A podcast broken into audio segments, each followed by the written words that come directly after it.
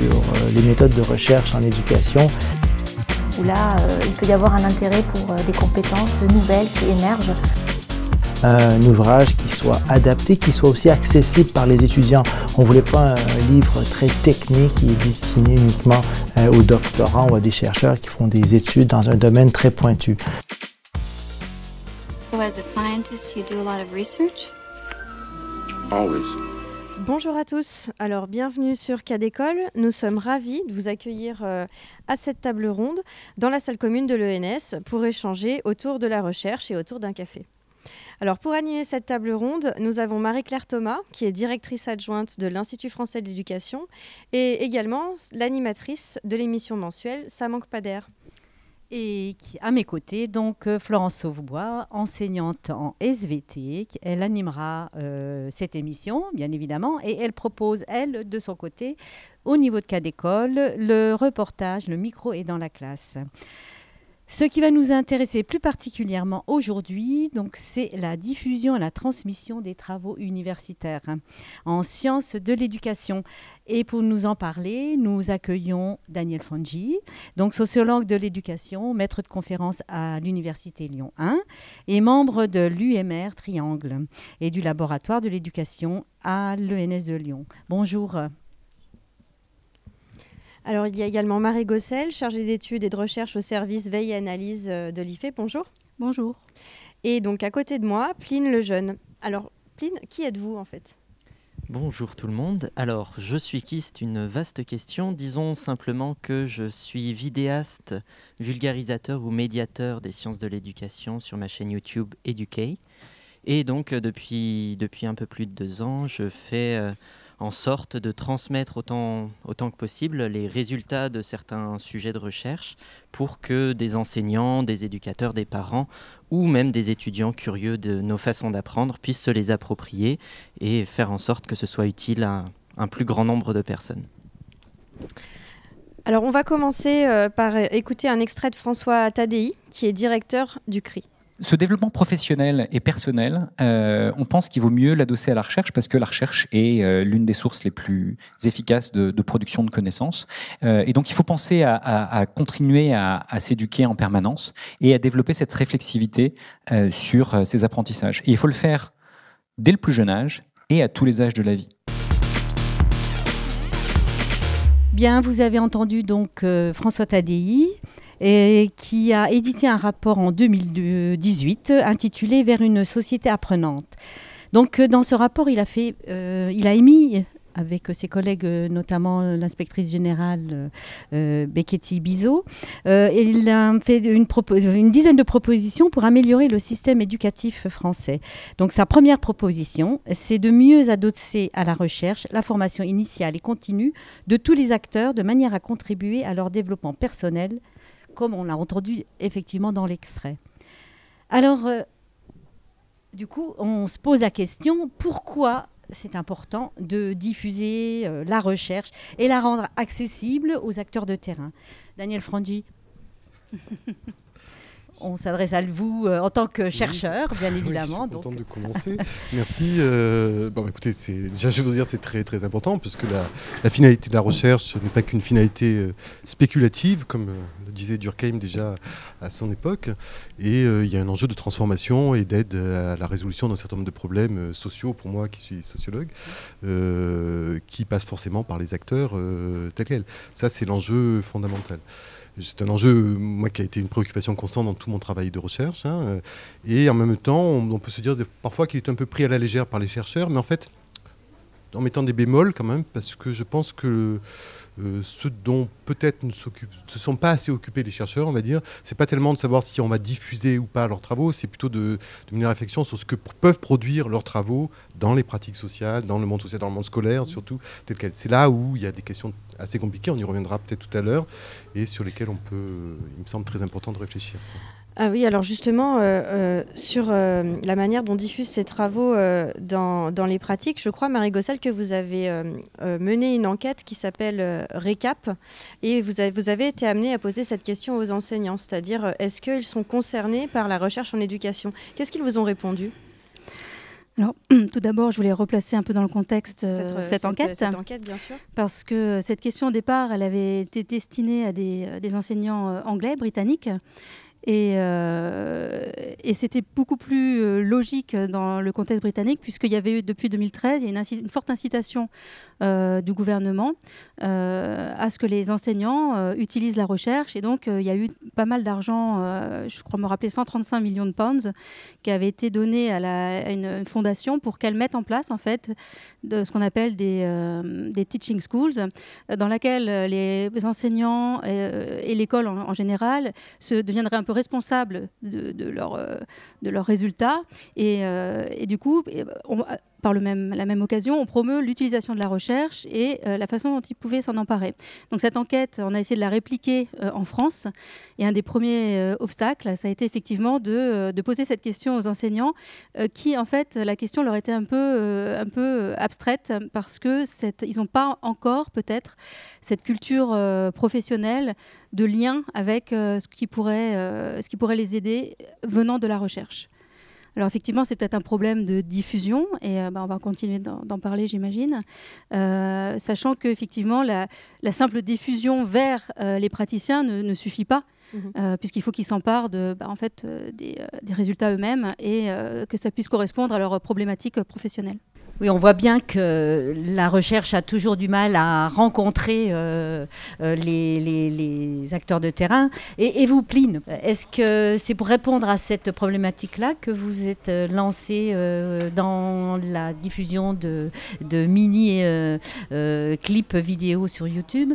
Alors effectivement, quand j'ai commencé mes vidéos, je pense que c'est beaucoup parti d'un manque que j'ai ressenti en étant moi étudiant en sciences de l'éducation, étudiant en maîtrise au Québec, où je me suis rendu compte qu'il y avait plein de, plein de questions, plein de choses auxquelles j'avais pas forcément les réponses, où je comprenais pas bien, et que la façon, euh, le, la façon dont j'aurais pu les obtenir euh, aurait pu être euh, notamment via YouTube où je commençais déjà à m'intéresser à beaucoup de vulgarisation qui commençait à se faire donc euh, il y a trois ans à peu près où ça s'est énormément développé en France sachant que ça commençait déjà à être populaire dans le monde plus anglophone. Donc c'était pas forcément en partant du, du côté enseignant, enseignant, que je me suis rendu compte de ça mais je me suis dit que si moi je me posais ces questions là alors que j'étais étudiant vraiment en sciences de l'éducation alors des enseignants qui eux-mêmes avaient déjà déjà des contraintes très très fortes en matière de temps, notamment. Ils n'avaient pas forcément le temps euh, de lire des articles de recherche, d'ailleurs qui est souvent publié en anglais dans des revues internationales. Donc euh, c'est pas forcément le moyen le plus simple pour des enseignants qui par ailleurs sont pas toujours, il me semble, formés euh, spécifiquement à analyser des articles de recherche. Donc voilà, c'est problématique de... Euh, euh, ils n'ont pas forcément le temps, ils n'ont pas forcément la motivation, ils n'en voient pas forcément l'intérêt. Je me suis dit, bah, ça pourrait être intéressant de profiter des outils aujourd'hui donc populaires qui touchent beaucoup de gens et qui permettent d'intéresser en ayant une liberté créative sur la façon de le faire, euh, que permettait YouTube notamment. Et donc je me suis lancé sans avoir jamais fait de vidéo avant, parce que ça me semblait important de pouvoir donner accès à, que ce soit des enseignants, mais aussi euh, d'autres éducateurs, que ce soit des parents, des formateurs, formatrices ou, autres, euh, à ces résultats de la recherche, sachant qu'on parle depuis le début de la recherche comme si c'était une seule chose bien définie et tout ça, mais on pourrait discuter justement de quels résultats transmettre. Et je pense que ce que j'ai fait avec ma chaîne, c'était un petit peu euh, au feeling, on va dire, dans le sens où c'était pas réfléchi vraiment, euh, ce qui a des avantages et des inconvénients, mais ça a ce côté un peu artisanal. Et aujourd'hui, avec un petit peu de recul, je me dis, bah, j'aurais peut-être dû essayer de plus contacter des enseignants et réfléchir avec eux aux problématiques qu'ils rencontraient pour euh, essayer de cibler les recherches qui pourraient leur être le plus utiles possible dans leur pratique. Euh, donc voilà, ce sont, sont, des questions qui se posent sur quelle recherche euh, rendre accessible. Je en profite pour rebondir sur ce que vous dites, justement, si on, se replace du point de vue de la recherche, donc justement du chercheur, quels sont les résultats de recherche que l'on va diffuser et, comment la recherche est traditionnellement diffusée? Si je vous pose la question, Daniel Frangi. Ouais, oui, effectivement, c'est un, problème aussi. C'est-à-dire, bon, on, l'a dit tout à l'heure, euh, la recherche, les travaux scientifiques ne se diffusent pas, ils doivent être retraduits, retravaillés. Moi, il y a un terme que j'aime bien, c'est recontextualiser. C'est terme du concept du, sociologue Basil Bernstein, il faut qu'on recontextualise les travaux de recherche dans le monde de la pratique. Le, le problème, c'est que cette recontextualisation, c'est une traduction et fait bouger aussi les savoirs de recherche de départ, ce qui est bénéfique, mais qui peut aussi poser un problème selon comment, comment c'est fait. Et donc, c'est vrai que dans le monde de l'éducation, on voit beaucoup il y a quand même beaucoup de dispositifs dits d'interface, hein, comme la veille, euh, comme peut-être l'IFE dans son ensemble, et bien d'autres. Déjà, il y en a beaucoup.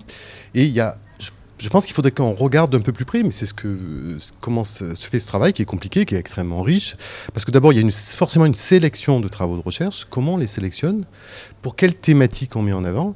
Et puis deuxièmement, on transforme aussi forcément euh, les, savoirs de recherche. Alors pour les simplifier, pour les rendre accessibles, etc. Mais peut-être pas uniquement.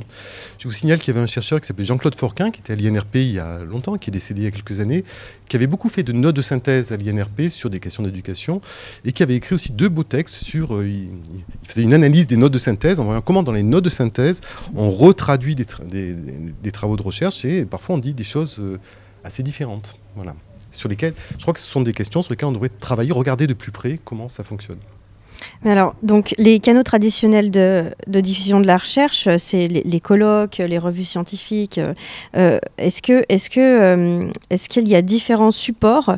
Enfin, comment est-ce que lui, le chercheur dans son labo, va faire pour parler de sa recherche? Parce que le, chercheur, pardon, il faudrait quand même qu'il soit. J'imagine qu'il est quand même un peu acteur de, de la diffusion de ses travaux, Marie Gossel.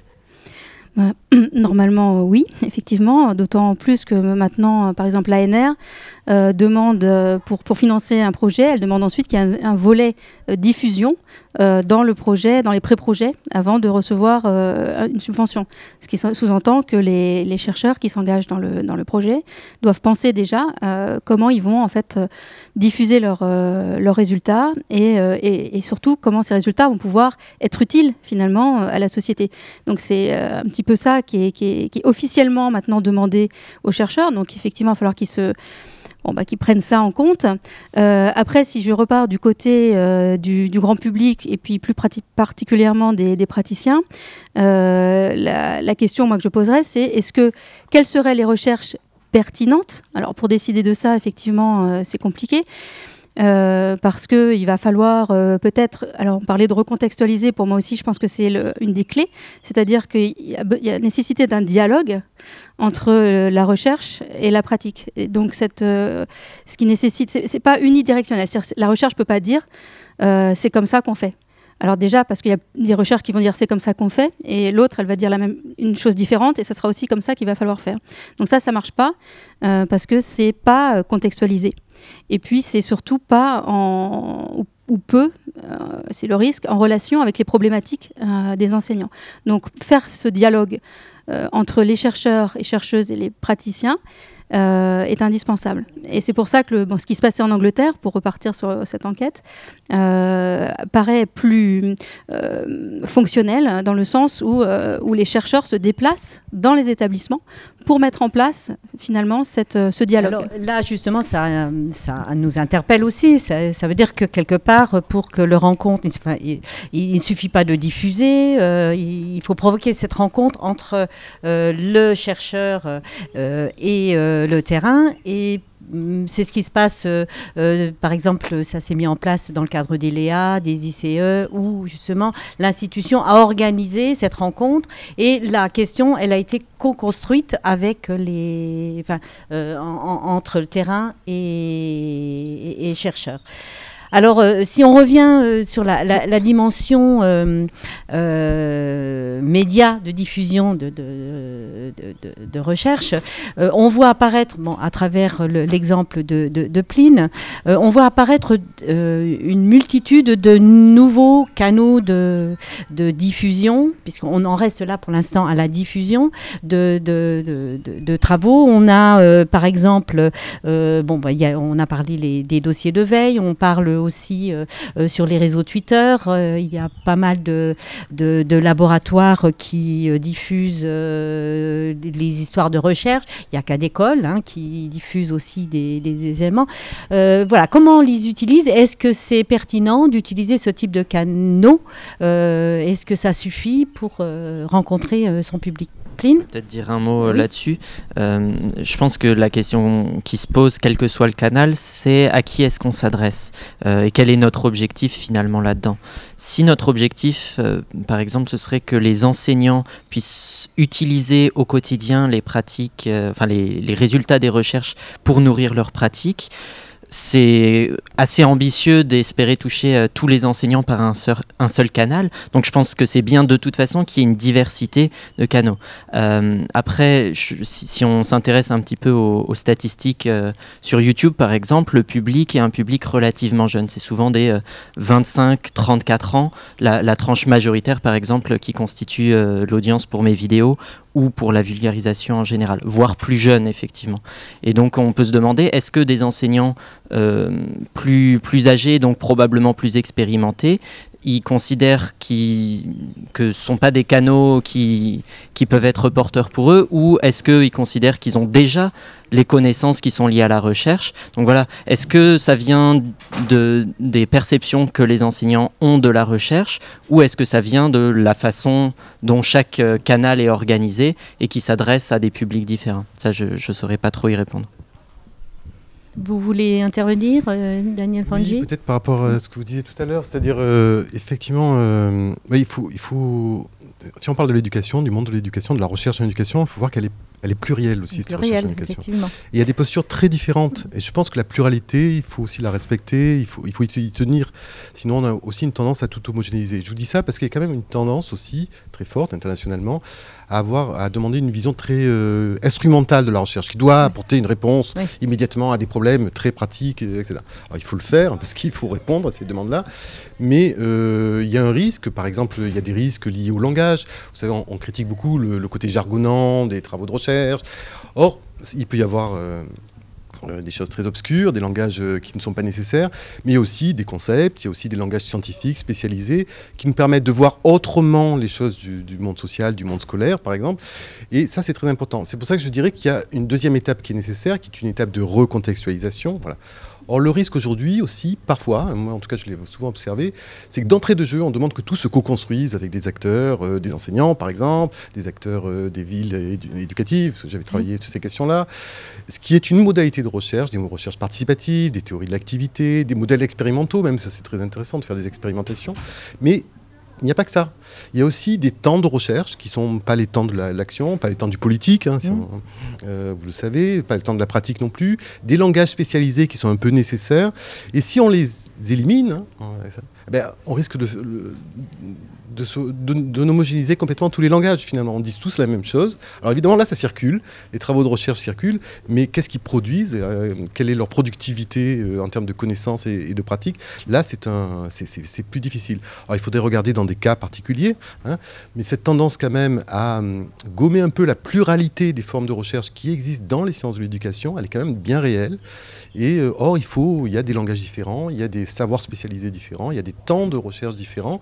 Et comment arriver et il y a des cibles effectivement différentes.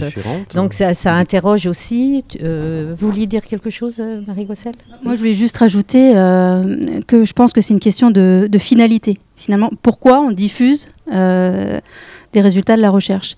Donc il faut se poser cette question-là, parce que si c'est juste pour informer les gens, effectivement, ou les, rendre plus savants, ou leur donner quelques éléments, quelques clés, bon, bah, quel que soit le moyen de, diffusion, quel que soit le média, euh, selon la cible cernée, euh, ça, diffusera. Mmh. Ensuite, euh, on se demande donc pourquoi euh, pourquoi faire passer euh, les résultats de la recherche euh, vers le grand public si ce n'est que, enfin moi j'ai bien une réponse, essayer d'améliorer finalement les résultats de l'école, faciliter l'apprentissage, enfin toutes ces, toutes ces choses qui sont, qui, sont, qui sont bien complexes. Donc si on n'a pas ça en tête, en fait la simple diffusion, elle est forcément très intéressante, mais quand même il, faudra, il faut, faudra aller au-delà, c'est-à-dire pour que les enseignants principalement s'approprient ces résultats, pour qu'ils les, mettent en œuvre, pour qu'ils les comprennent, eh bien, il y a un travail supplémentaire à effectuer derrière la diffusion. Alors justement, ce travail supplémentaire, euh, il y, a énormément de termes derrière. Euh, on parle de vulgarisation, diffusion, traduction, de, contextualisation. Alors, est-ce qu'il faut raisonner en fonction du public euh, Qu'est-ce qu'il faut faire?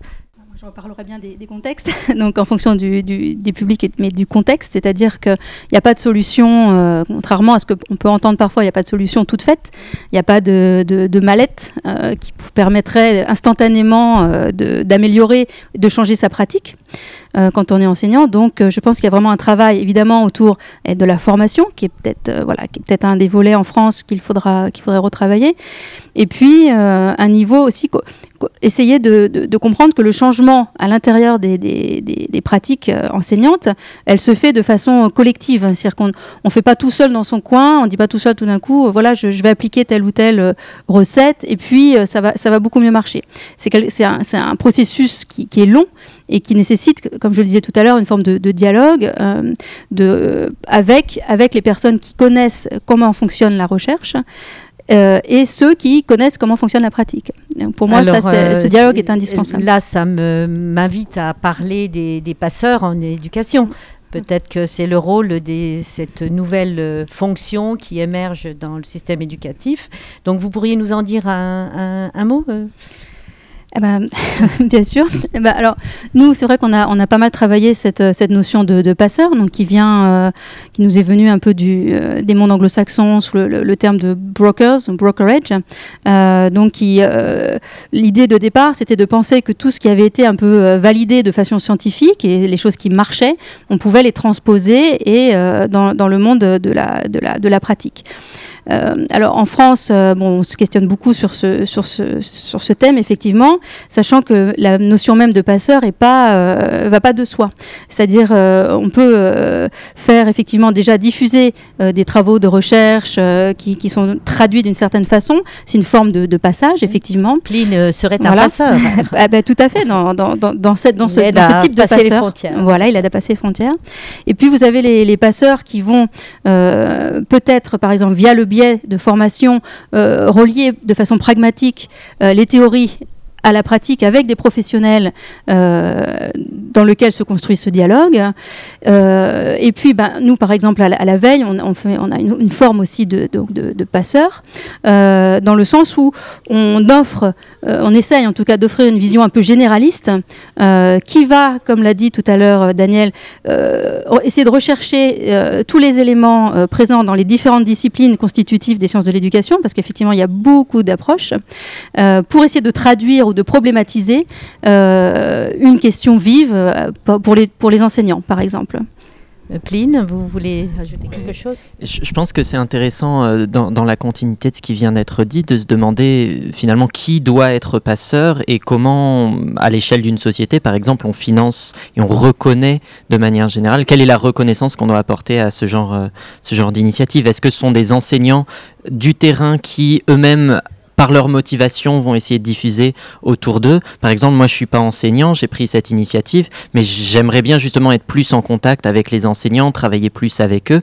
Et de la même façon que j'aime bien quand j'ai l'occasion de travailler avec des chercheurs pour mieux comprendre leurs résultats de recherche. Mais donc, ce travail de passage, la question se pose de qui le fait, sachant qu'il y a plusieurs acteurs. Donc, je viens de mentionner les chercheurs et les enseignants, mais on peut aussi penser aux politiques publiques. Enfin, c'est assez large et plus généralement, la question de l'éducation, c'est une question de société aussi. Quel monde on veut pour demain?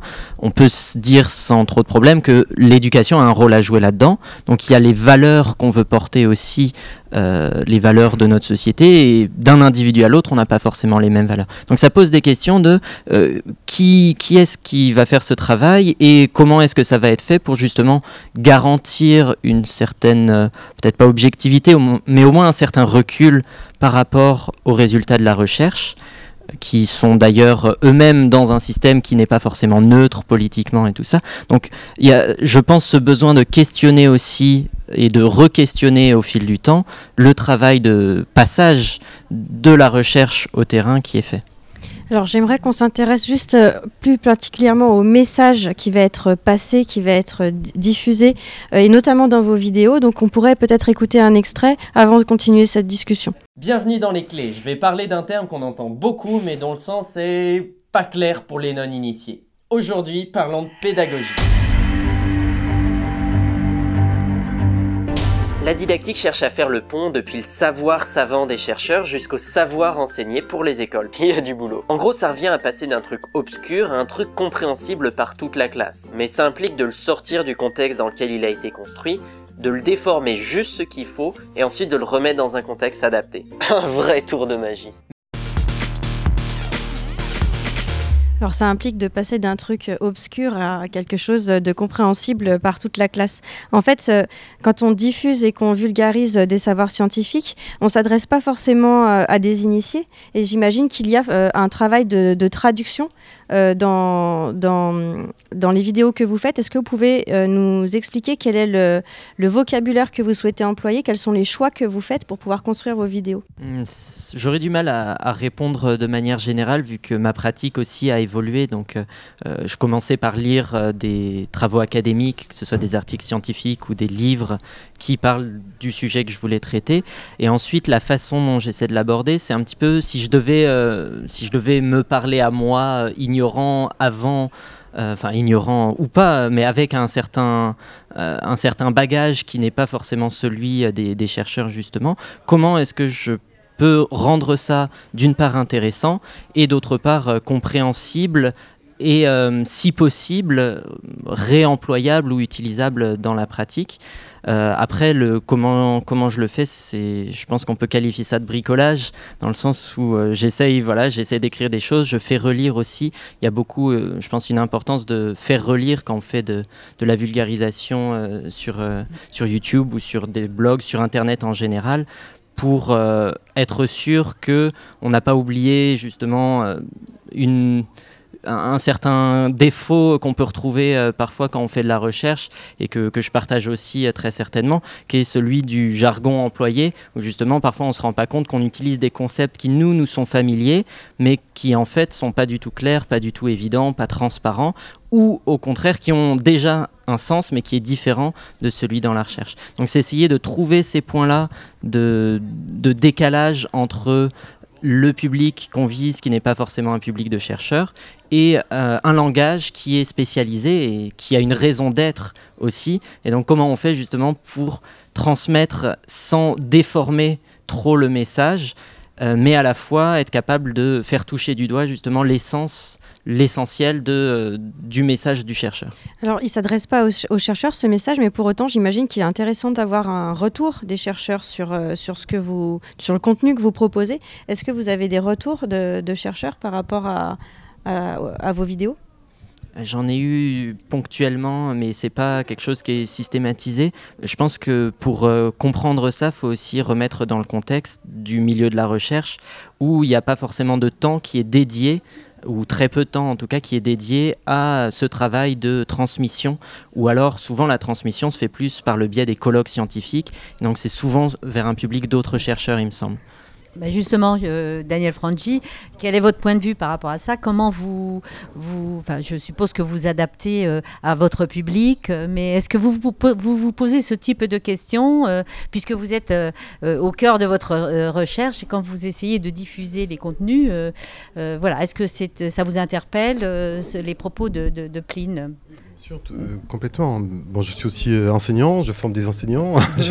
et selon les, les, endroits où je présente les mêmes travaux de recherche, euh, j'en parle pas exactement de la même manière. J'essaie de, moi aussi, je fais du bricolage euh, pour essayer de retraduire euh, moi-même euh, des, des, questions diverses et complexes.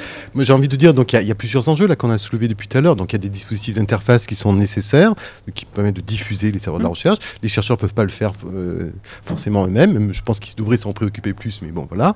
Sauf qu'il y a déjà euh, des thématiques qu'on choisit des thématiques qu'on ne choisit pas forcément. Il y a des travaux de recherche qu'on sélectionne parmi tout ce qui existe. Hein, il y en a beaucoup. Comment on le fait Et puis aussi, il y a une réécriture, comme tu disais tout à l'heure, euh, des, travaux de recherche qui visent à les simplifier, à les laisser comprendre, mais qui engagent aussi des, questions. Alors, il faudrait prendre des exemples. Moi, j'ai un exemple de ce qu'on avait essayé de, ce qu'on a essayé de faire avec l'observatoire euh, Pollock, dit de, des politiques éducatives locales et de la réussite éducative, où justement, c'était notre enjeu central, hein, ce, cet observatoire, qui on avait organisé ce qu'on a appelé des journées de mutualisation entre des acteurs qui interviennent sur l'éducatif, des acteurs des collectivités locales, de l'association et des chercheurs pour essayer, il y a des travaux de recherche, pour essayer de les diffuser, mais de les retravailler ensemble, etc. Mais je vous assure que c'était vraiment pas, pas, facile, parce qu'on était aussi sur un champ d'études très euh, compliqué, qui était objet de vives critiques. Vous savez, c'était la réforme des rimes, scolaires. Vous savez, le débat qu'il y a eu à l'échelle nationale là-dessus, le contexte très difficile. Du coup, euh, faire passer des travaux de recherche qui vous montrent, par exemple, que ce n'est pas le problème de 4 jours, 4 jours et demi, mais c'est autre chose qui est en jeu là-dedans. Qu'est-ce que, que font les animateurs, comment ils travaillent? C'est extrêmement compliqué parce que, voilà, c'est j'ai envie de vous dire aussi, dans toute connaissance, il y a des intérêts de connaissance. Hein, et, du coup, euh, voilà, il y a aussi des travaux de recherche qui sont refusés, qui ne, qui ne circulent pas. Euh, les ministères de l'éducation, comme d'autres ministères, ont aussi mis en embargo des rapports de recherche, par exemple. Il y a des, travaux qui ne circulent pas, hein, et on ne s'en rend pas forcément compte tout le temps. Il faut être très à, l'écoute de ce qui se passe dans ces champs-là pour, pour le voir. Il y a des enjeux aussi politiques liés à quel savoir on diffuse, quel savoir on ne diffuse pas, comment on le diffuse, etc.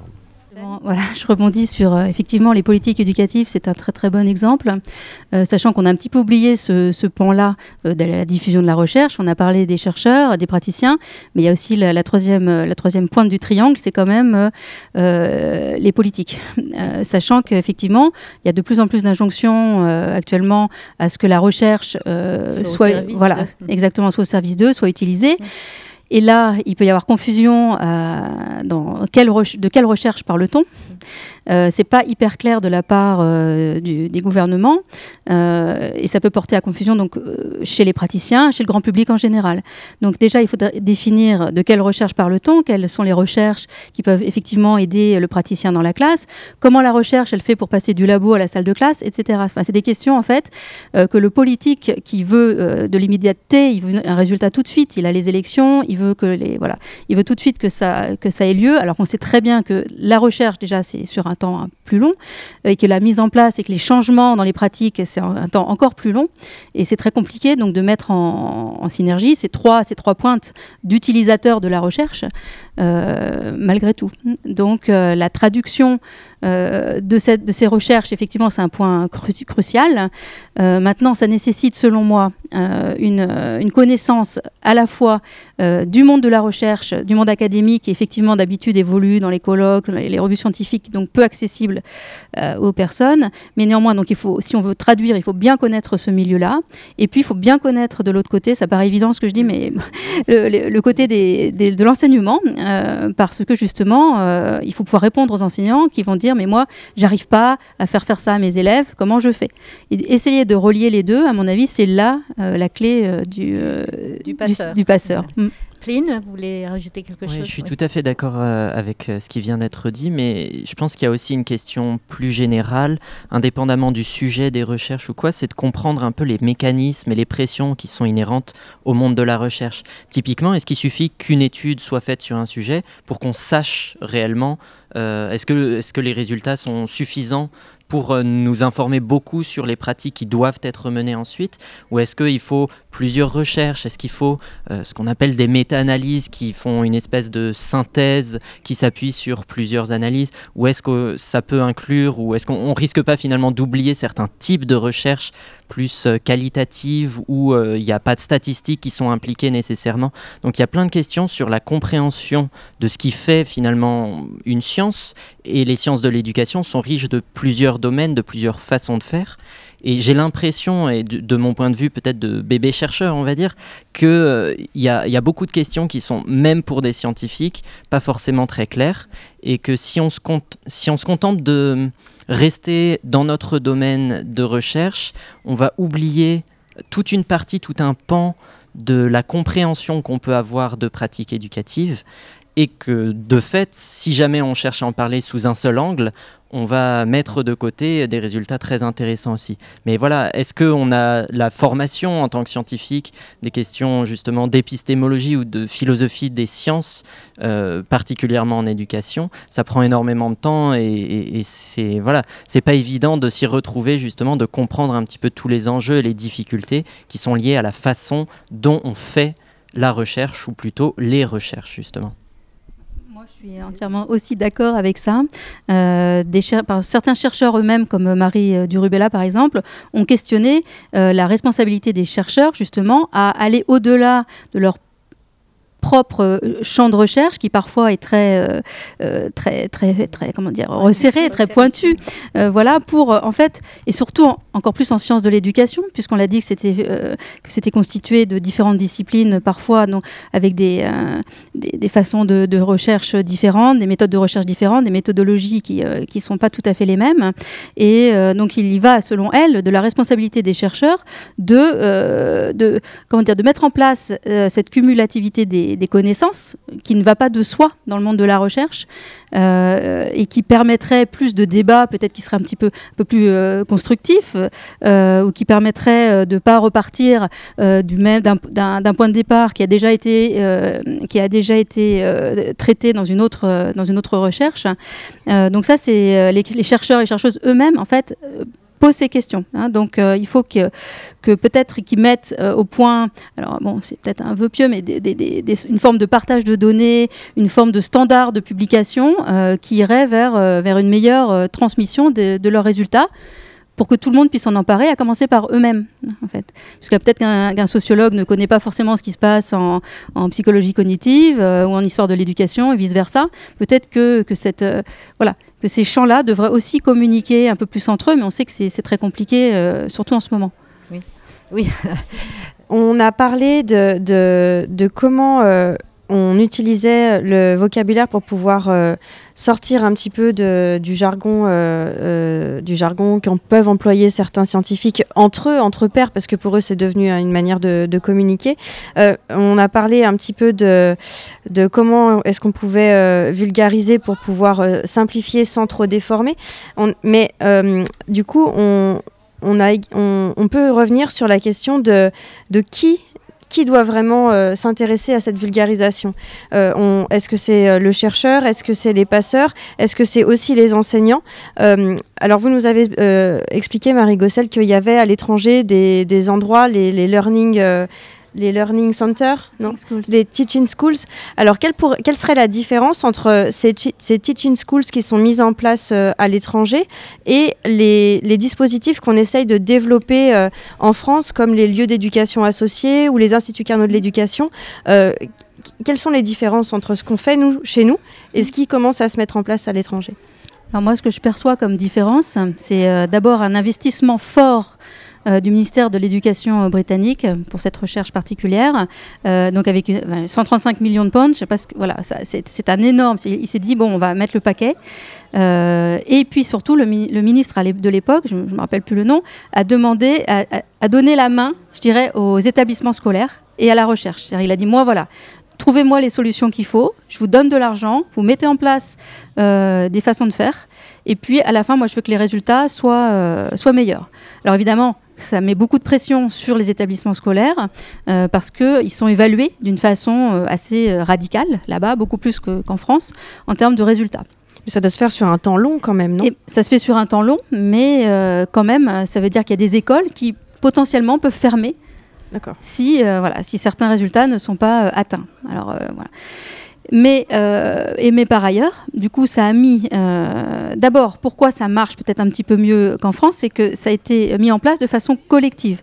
C'est-à-dire que si une, école s'engage dans un projet euh, donc, euh, avec une, dotation de l'Education Endowment Foundation, c'est la, fondation qui donnait donc les subventions, euh, s'il s'engage, il s'engage de façon collective. Donc à un moment donné, il en va de la responsabilité de l'ensemble de des, des, personnels, des professionnels éducatifs de se, porter volontaire ou volontaire obligé de, participer à cette, à cette recherche qui mettait directement en lien des chercheurs et des praticiens avec des réunions euh, ponctuelles euh, très fréquentes sur euh, la question, bah, d'abord, c'est quoi, le problème? C'est quoi votre problème? Qu'est-ce que vous essayez de, résoudre au sein de votre école? Un travail collectif sur bah, comment on peut résoudre ce, problème au niveau de l'enseignement. ensuite, des, tests. Donc, ils mettaient en place des façons de changer légèrement les pratiques pour améliorer, parfois des tout petits changements, mais qui permettaient des résultats euh, qui s'améliorent. Et puis ensuite, ces écoles qui avaient trouvé des moyens finalement de faire mieux fonctionner euh, leur euh, l'enseignement ainsi que l'organisation générale de l'école, parce qu'il ne s'agit pas juste des enseignements, il s'agit aussi de, que, que, les gens sachent, sachent, travailler ensemble, par exemple. C'est parfois tout bête, mais qu'ils se fassent confiance. Le changement, il ne s'applique pas euh, quand on n'a pas confiance dans ses collègues, par exemple. Eh bien, ces écoles-là, elles, sont, elles, sont, euh, elles doivent aussi participer à la formation des écoles de leur réseau, euh, donc, d'enseignants à enseignants. La, voilà. La diffusion des Ils ont, le transfert. Voilà, le transfert entre professionnels, une fois que les résultats, que, les, enfin, que la recherche ait pu et fait son entrée finalement dans la dans, dans l'école. Alors c'était sur des écoles euh, du niveau primaire, hein, oui. euh, je préfère. Alors euh, là justement ça, ça, interroge un peu la, la, la, la place du chercheur et la, manière dont le, le, le, leur recherche est diffusée au sein d'un établissement. Il y a un collectif de chercheurs qui est installé en résidence, dans, mais euh, comment se construisent les axes de travail? Ou alors le, les, chercheurs sont choisis en fonction des questions qui, qui se posent dans l'établissement ou euh, voilà, parce que n'importe quel chercheur ne peut pas euh, intervenir comme ça en, établissement sur n'importe quelle question. Donc, euh, effectivement, donc ben là, en l'occurrence, il s'agit d'un chercheur qui s'appelle Chris Brown. En fait, c'est lui qui a mis en place ce concept de teaching schools en Angleterre, euh, et c'est lui aussi. Donc, c'est lui nous... qui intervient. Euh... Alors, il, a, il est intervenu personnellement, effectivement, euh, dans, dans certaines écoles, parce qu'en fait, c'est comme ça que s'est monté ce, ce, projet. Avant, il n'existait pas. Donc lui, là, il est, il est après, il n'était pas tout seul, hein, bien entendu. Il est, il est, chercheur. Il est chercheur en quoi, oui, lui alors Il est un chercheur en, bah, il est professeur, professor of education. D'accord. Là, Donc pour l'instant, a... il est à Portsmouth, mais au début, il était, à la, il était sur Londres. Et lui-même, si vous voulez, il a, il a reçu cette, cette subvention pour faire ça.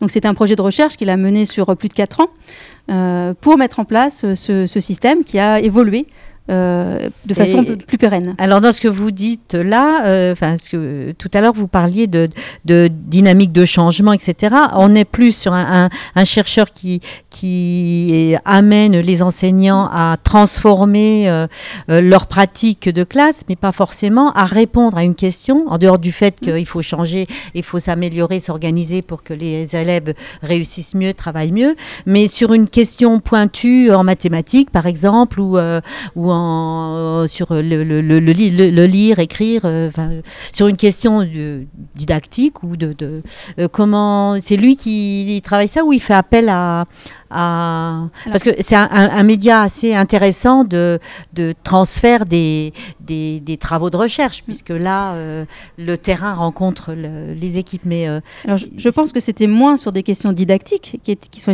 effectivement plutôt liées donc, à une discipline particulière, qu'à des façons de, euh, de changer l'apprentissage. Donc, on n'était pas sur des questions d'apprentissage de, de, mathématique, mais plutôt comment, euh, comment on fait apprendre aux élèves dans telle ou telle situation.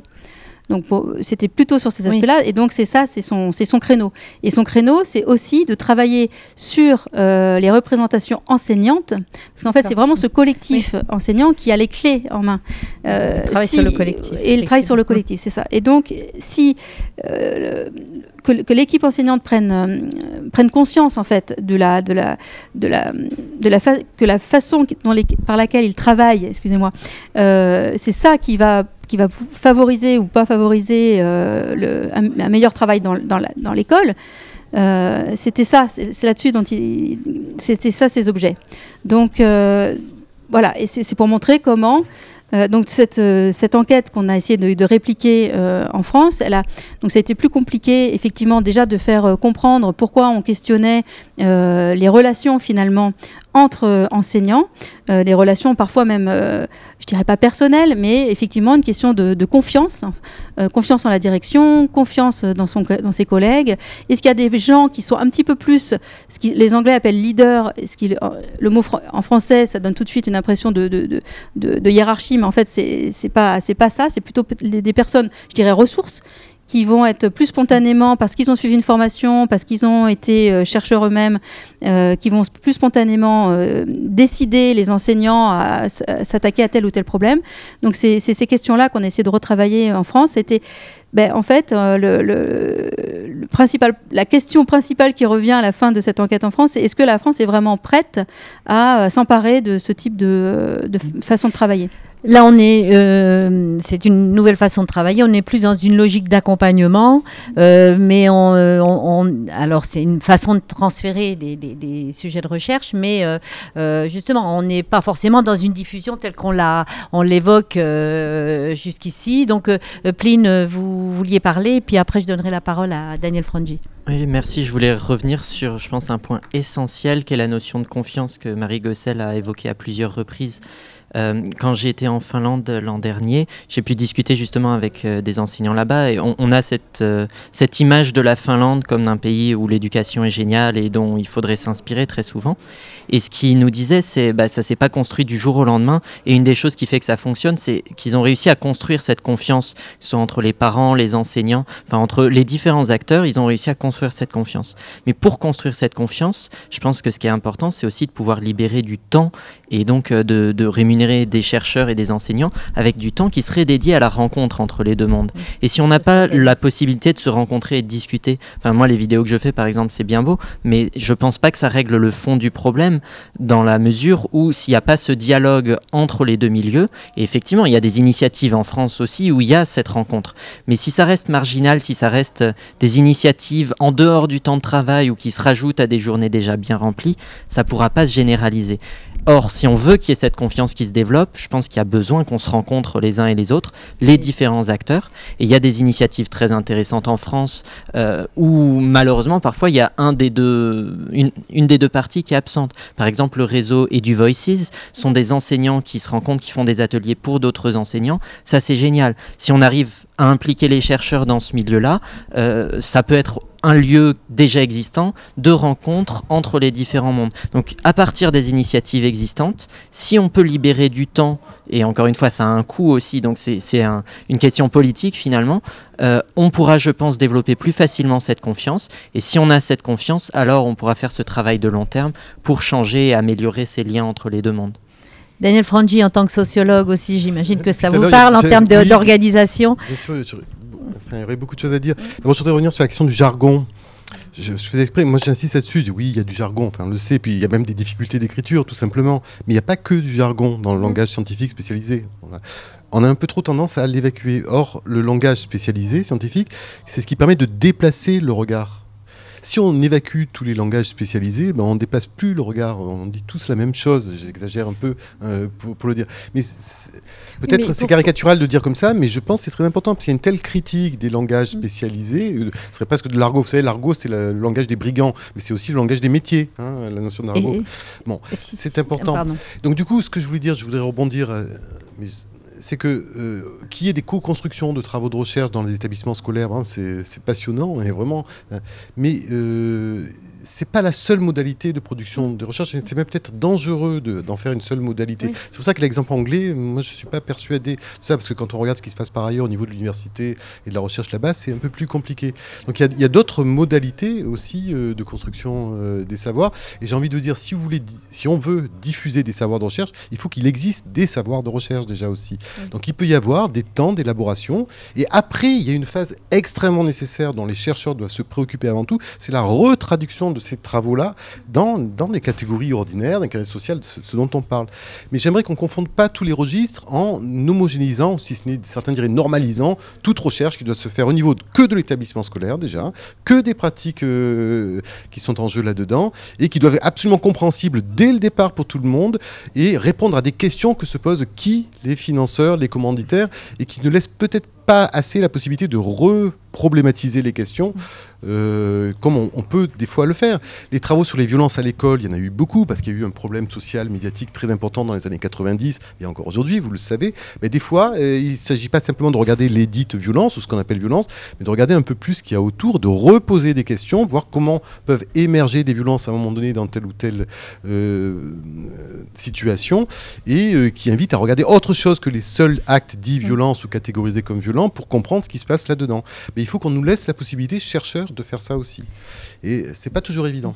Alors si on revient aussi bon, bah, bah, par rapport à votre intervention sur euh, le vocabulaire, le jargon, etc., peut-être qu'on pourrait inverser la, chose et, amener les enseignants aussi à être euh, formés euh, davantage à la recherche, par la recherche, pour que justement, pour les acculturer davantage à, à ces, lectures-là, ces, ces approches-là.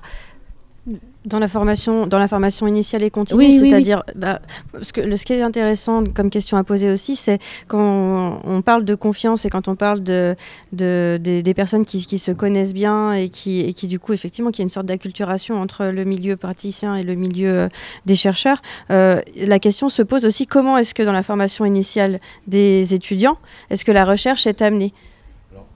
Moi, j'enseigne à l'SP, euh, dans un SP aussi. Hier, j'ai fait la soutenance d'un mémoire d'une professeure des écoles, hein, encore stagiaire, vous savez, qui doit faire des mémoires de recherche. Bon, le problème, déjà, c'est qu'ils ont très peu de temps pour faire ces mémoires de recherche. C'est la grosse problématique. L'initiation à la recherche est très compliquée. vraiment, il y a d'autres priorités. Euh, voilà. Mais je vais vous prendre cet exemple parce que c'était un bon exemple. C'est quelqu'un qui a travaillé sur les inégalités scolaires dès la maternelle. Euh, elle est en stage dans une école maternelle, donc elle se préoccupe de ces questions-là. Et elle a essayé de lire beaucoup de travaux de recherche. voilà. Et puis finalement, la deuxième partie de son mémoire qui était assez intéressante, elle s'est rendue compte avec des observations en classe et des entretiens avec d'autres enseignants, en quoi il y avait des contraintes qui pesaient sur les enseignants dont les chercheurs ne parlaient pas finalement, oui, c'est bien beau de faire une critique de tel ou tel modèle d'apprentissage, tout ça, mais finalement, pourquoi les, enseignants mettent ça en place dans leur, dans leur pratique Et elle, montre dans son mémoire comment il y a une série de contraintes locales euh, qui ne sont pas perçues par les chercheurs, qui peuvent faire des critiques de telle ou telle euh, voilà, orientation. Mais ça, je trouvais c'était très intéressant. Mais là aussi, il faut du temps d'élaboration. Il lui fallait un temps d'appropriation déjà d'une littérature scientifique qui n'est pas facile, euh, et, en même temps de retraduction, d'aller observer sur, sur le terrain ce qui se passe et de se rendre compte qu'il y a des problèmes dans les travaux de recherche, mais d'autre côté, des enseignants aussi qui ne connaissent absolument pas certains travaux et qui, vous voyez, une espèce de complexité qui demande du temps, de l'énergie et du respect aussi des différents métiers hein, qui sont là, euh, métier des enseignants avant tout, et puis aussi les métiers des chercheurs qui ont des méthodologies diverses et dont toutes ont leur spécificité et sur laquelle on peut, voilà, ouvrir cette, euh, reconnaître cette pluralité là.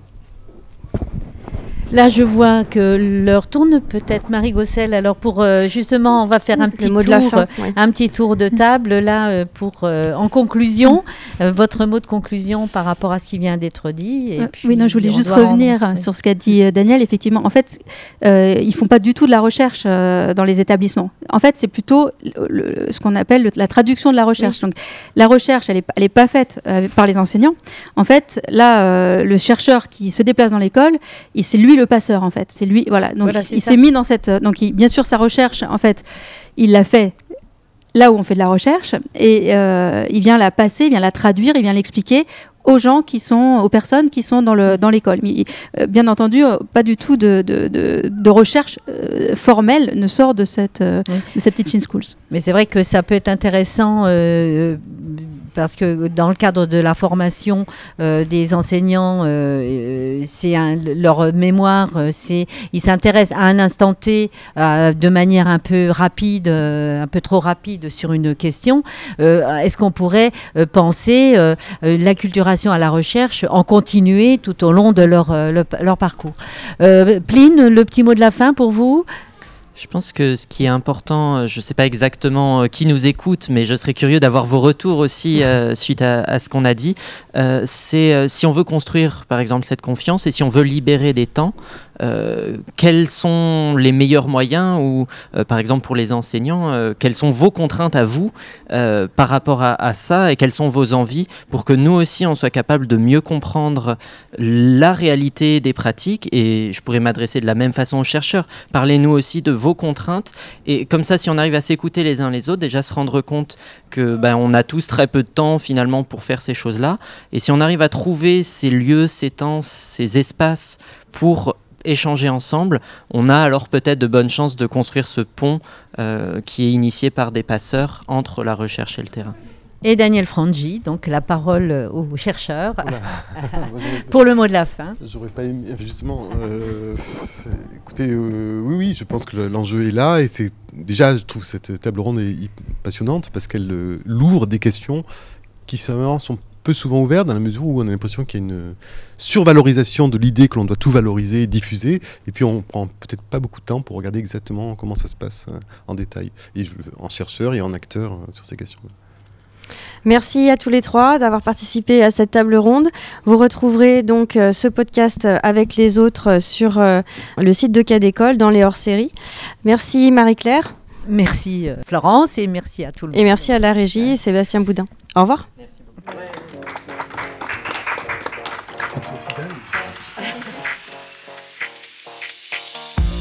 Sur euh, les méthodes de recherche en éducation.